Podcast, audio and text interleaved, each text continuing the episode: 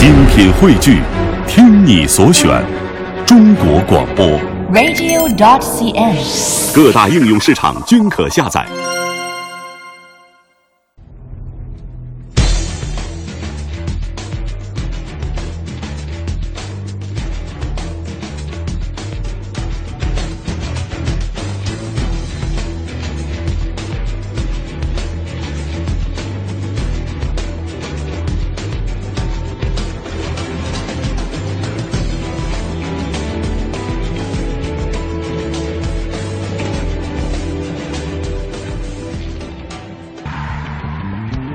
让我很期待的驾驶部分，首先从这台宝马的 328Li 开始说起。时至今日呢，已经有不少车型都声称在这个级别当中，操控和运动性能在这款宝马三系之上。例如说，之后将要登场的凯迪拉克 ATS-L，嗯，其实以这台车型来说，在日常驾驶的时候，它依然是最为讨好驾驶者的。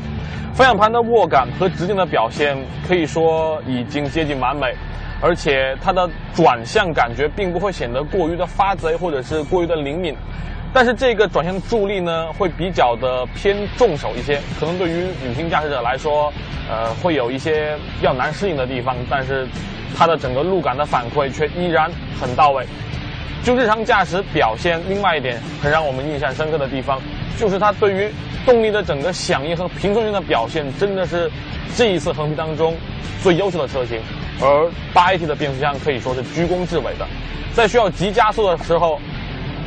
八 AT 的反应就像打了鸡血一样，瞬间的就能降档，而且持续的加速呢，每一次升档之后，它也能够通过八 AT 很密集的齿比，将发动机的转速控制在五千转左右，然后发动机的转速在持续的向七千转左右的一个区间去迈进。所以呢，始终它都能够保证这一台 2.0T 的涡轮增压发动机处在一个响应最为活跃，而且动力输出也最为有爆发力的这么一个区间，使得整台车开起来真的是既相当的平顺，而且也显得很有这种力量感。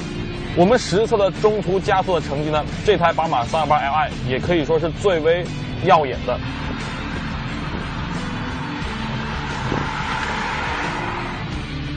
而说到底盘的表现呢，这款车型它已经完全的偏向了舒适的风格。日常行驶的时候，它对于这种无论是路面的接缝还是大的小的颠簸，它的化解和过滤得可以说是相当的到位，而且整个底盘的反馈也是偏向于这种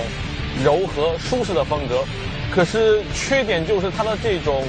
操控性已经是无法跟过去同日而语。即便是我们在踩刹车的时候呢，它的这种点头的现象也要比另外的三台车要来的更加的明显一点。而在比较快速的过弯的时候，这种车身的晃动以及侧倾的感觉也就会更加明显了。